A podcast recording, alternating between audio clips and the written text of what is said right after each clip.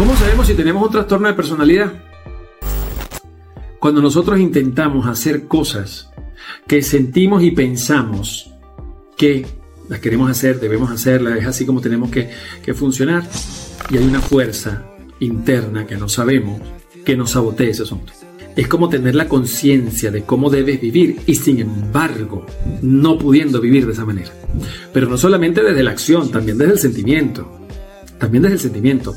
Cuando tú quieres sentir algo o tú sabes que tienes que sentir algo y no lo sientes, y no puedes sentirlo. Por ejemplo, tú quieres agarrar y quieres sentirte alegre, quieres sentirte motivado, quieres sentirte bien. Y hay una fuerza que te lleva a que no te sientas así. Allí tenemos un trastorno. Cuando nos dividimos y hay un lado que dice esto va por acá y debe ir allí, y hay otro lado que dice no.